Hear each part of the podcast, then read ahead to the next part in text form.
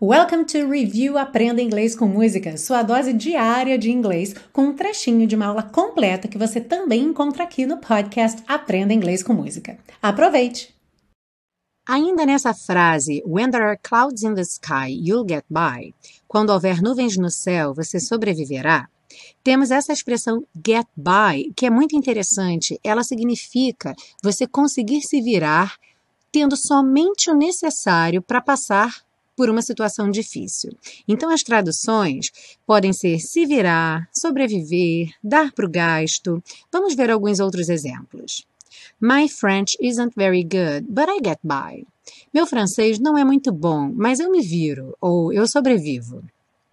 We can get by with four computers at the moment, but we'll need more. Nós podemos nos virar com quatro computadores no momento, mas precisaremos de mais.